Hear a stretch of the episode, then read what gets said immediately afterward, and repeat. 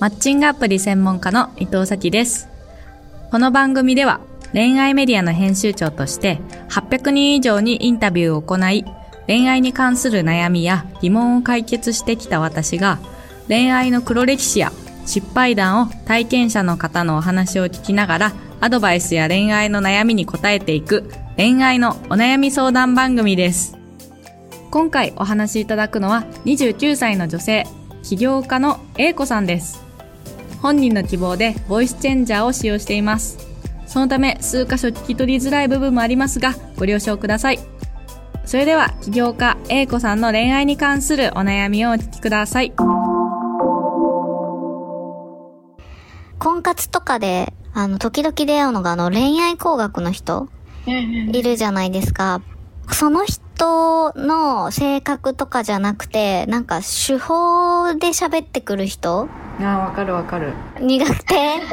で、なんかその、いますよね。います。なんか、そんなに言わなくていいじゃんみたいな感じで、すごい私のことをディスってくる人？で、なんか、ディスってきて、ディスってきて、でも途中から優しくなるみたいな。で、こっちはその、恋愛工学の本読んだことあるから、なんかちょっと分かってるし、なんか寒いなって思っちゃって、なんかその人のこと本当に知りたいのに全然わからないまま、ただディスられて終わるみたいな。で、そういう時本当にどうしたらいいんだろうってめっちゃ思うんですよね。なんか仲良くなれないし、本当のその人知らないから、どうしたらなんか普通に話せるんだろうって思ったりします。藤沢和樹さん面白いですよねって。もう先に言っちゃうのだダメですかね。藤坂さん面白い面白いですよね。ねっていうところでもう先にそっちの話しちゃうっていうのありかもしれないです。私前マッチングアプリでそれこそ恋愛工学で会った人いたんですけど、はい、藤沢和樹さんに僕も憧れてそれを真似するようになったんですよねみたいな話をしてからその人の話がどんどん出てきたっていうことがありました。そうでなんかもう仲間だよみたいな。いやもともと僕はモテなくてなんか藤沢和志さんの本に出会ってで、まあ、ツイッターのその恋愛工学生とかもウォッチして、であの人のやつ真似してあの人の考え方とかすごいいいよねみたいな話で逆に盛り上がるっていうでなんか結局そのもう今彼は彼じゃないんですよねもう恋愛工学を使ってる時って。もう手段が目的化してるというか、うんうんうん、あの藤沢和さんの教えをそれ通りに振る舞うことが目的みたいになっちゃってるんで、はいはい、もうそうじゃなくてそれを何で知ったかとか、うん、どうしてそれ真似してるかとかっていうところを聞いてあげた方がいいし、まあ、しかもあの恋愛工学面白いねって言ってくれる女子ってことはなんかこっちの味方なんだなって思ってくれるんで。なるほどいいかなって思ったのと、まあ、そもそもその寒って思った人のこともそもそもそんな知りたいのかなっていうのは確かに。もうそれされて気づいちゃった時点でもあれもう気づいちゃったらダメじゃないですか。もうネタバレというか。はい。あ恋愛工学だなって気づいた瞬間もう全てがなんかなんていうんですかね。ネタバレしてるミステリードラマ見てるみたいななんか。はいはいはい。いやなんかこの人本当はいい人なんじゃないかとか気になってしまうんですよね、ああなるほどね、うん、そしたらやっぱその私も藤沢和志さんあの面白いと思うし恋愛工学ってなんかすごいよねみたいな話で仲間になってから話聞くとか。なるほどいいもうそしたら、まあ、手の内ももうバレてるし否定もしてこないしいい子なのかもみたいな向こうが心許してくれるかもしれないです。なんか恋愛工学じゃなくてもなんかめっちゃ女の人を下にしたがる人いるじゃないですか、うん、そういう人に対してはどうした方がいいんですかね。もうなんか変わらないからもう私には合わないと思って切り捨てちゃった方がいいんですかねなんかそこの結構思想って結構なんかもう根深いと思うんですよ。この間箕輪さんとかが男子校制度やめたらいいみたいなダイバーシティとかやるんだったらみたいなこと言ってましたけどまさにでやっぱ婚活ですごい悩んでる人とかあと逆になんか変にチャラくなっちゃう人って大体男子校出身なんですよね。えー、なるほど まさかあの本当に理系の大学でほぼ女子いなかった環境にいた人というかやっぱり学生時代に女性とまともに触れ合ってこないと女性のこと女性と意識しすぎちゃうんですよね。なるほど。なんでだいぶ根本思想みたいなところがあるんでなんか、まあ、よっぽどその人の別の魅力で素敵だなって思うんだったらなんかあの考えた方がいいと思うんですけども最初からそれしてくる人とはなかなか難しいと思いますねいやなんか結構私がまあ、その恋愛工学の人だけじゃないですけど人は違うんですけど、うん、結構なんか仕事できる人が好きだからモラハラじゃないけど強い人が好きなんですよね。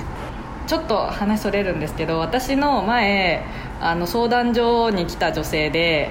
すごいあのお仕事もバリバリされてて、はい、えっ、と綺麗な30代中盤ぐらいの女性がいたんですよ。はい。でその人本当仕事できる男がいいって言ってずっとなんかあのモラハラみたいな男に引っかかってたんですよ。それ私ですね完全に。なんか私思うんですけどなんかなんで仕事できる人がいいのかなってめっちゃ思うんですよ。A 子さんは分かんないですよ。その人の場合はやっぱりなんかコンプレックスがあってすごい自分仕事頑張るタイプだったんですよその子は。で自分が大学受験失敗しまあすごいいい大学行ってるんですけど大学受験にうまくいかなくてっていうところからやっぱり高学歴の人がいいとか自分のその時は仕事うまくいってなかったから仕事なんかだからそういうところやっぱり求めてるみたいな 話聞いてると結構そうでなんかそういうその仕事できる人がいいっていう人って結構その自分のできないことを異性に求めてるというか自分の憧れを求めてるというかっていう人が結構多い気がしてて、うんうんうん、そこって結構もう自分ができるようになったりとか自分が自信つけばあんま気になんなくなると思うんですよね。むしろ私の仕事サポートしてよぐらいになると思うんですよ。後ろで回ってみたいな。なるほど。確かにそれめっちゃわかります。なんかその傾向が一番強かったの本当に新卒の一番最初らへんで教えてほしいとか自分ができないから、なんか仕事できる人とか尊敬できる人がいいって思ってました。もう我々はもういい年じゃないですか。はい。そうですね。そうなんですよ。もうね我々いい年なんでねそこのちょっと呪縛から解かれたいですよね。ああもういないんですよもう本当に。もう英子さんよりもできてる人なんていないんですよ。いやいやそんなことないですけど その,、まあ、その人に事例で言っちゃうと本当になんかあの旦那さんは、まあ、趣味がめちゃめちゃあってでその彼女は趣味とかも一緒に仕事にしたいというタイプだったので、そこの部分ですごい応援してくれて、で彼女がどんどんどんどんそこから上がっていくんですけど、なんかもうめちゃくちゃ応援してくれてなんか本当自分の時間とかほっとなんか仕事のもしっかりやるんだけど、まあ、彼の場合は結構すぐに仕事上がれるお仕事されてたんでで他の時間を彼女の仕事のサポートの時間に使ってで結構その仕事で成功してったりとかしてたん。で最初はなんかそのやっぱ仕事できる人がいいから。友達としか見れないしとか言って言ってたんですけど、ね、やっぱなんか自分の仕事がうまくいくようになってからその仕事ができる人っていうよりは自分の仕事をなんか支えてくれる人とかそういう目で見てたりあの相手を探したりとかじゃあまずはちょっと自分の仕事を充実させて。そうそう。多分そんな男性に仕事できる男性なんかと一緒になんなくてもあのうまくいくんですよきっと。本当ですか？英子さんは。いや呪縛が強かったので頑張って突起に行かないと。まあ単純に居心地いいとか自分がなんか可愛く入れる人とかがいいと思っててあのやっぱ女性がメンヘラになっちゃダメなんですよね。どういうことですか？自分より上に立つ男といたら多分めちゃめちゃあの下がっていくんですよ。自己肯定感低くなるし。え心当たりしかないです。でもなんかそれが尊敬新しいことに出会う得るってことじゃないんですかね、うんうんうんでもそんななんかちょっと思い出し思い返してほしいんですけど今までの彼氏のそのめっちゃ仕事できる彼氏になんか教えてもらってなんか自分の仕事にめちゃめちゃインパクト与えた出来事ってあったっけって思いません？そう言われると確かに。その人のいた時間がめっちゃ仕事に超プラスになったかっていうと謎ですよね。それよりも自分でなんかいろいろ考えて頑張った時間の方がインパクトを与えてるというか成果につながってるし確かに人に厳しくなっただけでした。そうそうそう人にモラハラかけてただけでした。う うん。なんか私思うんですけど女の子がいい影響になるのってやっぱ自分が機嫌よくいることが一番いい影響になるんですよ。男から何かしてもらうより女の子がニコニコ楽しくいいあのご機嫌でいることが一番仕事頑張れるしあの一番なんだろういい影響になると思っててそういうなんかあの余裕でいられる男の人と一緒になった方が絶対幸せだと思うんですよね。すごい。名言だ。そっか。じゃあえご機嫌にいられる人ってどういう人ですか？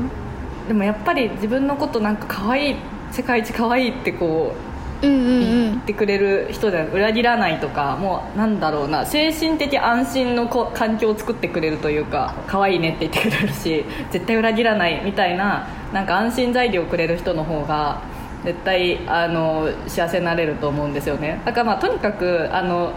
A 子さんどっちかっていうとその呪縛さえ解ければ選べる立場なんであの仕事できる男だけに絞るんじゃなくて、それ以外でもっと広げてなんか一緒にいてなんかあの自分が一番楽しくいられるとかあの A 子さんに続婚になってくれてるなこういうの人みたいな。人と付き合う方がいいですよ絶対。わかりましたいやーなんかうん。ちょっと今までのやり方がメンヘラっぽくなってたんだと思いました。なんかそのなんか強い人にの唯一の理解者になっていろいろ教えてもらいたいと思っていたけど。いや逆逆逆。逆ですよ絶対。逆？逆ですよ。むしろ自分のこと理解しようとしてくれて支えてくれようとしてくれる人の方がいいですよ仕事頑張りたい人は。あー確かに。だって今の状態プラスあの妊娠出産子育てあるんですよ女性は、うんうんうんうんうん。そうやって考えたらなんかもうこっちがなんでサポートしなあかんねんって感じじゃないですか。確かに。確かに。今より女性ハードモードになるんで働き続けて結婚すると。ってなった時に今よりも今なんか頑張ってる状態だとダメだと思うんですよね。確かに。支えてほしい。支えてほしいですよね 自分を高めてくれる人っていうか自分を大事にしてくれる人の方がいいのか。そうそう自分多分勝手に上がれるんで上がるのをサポートしてくれる人の方がいいですよ。うーん。大変勉強になりました。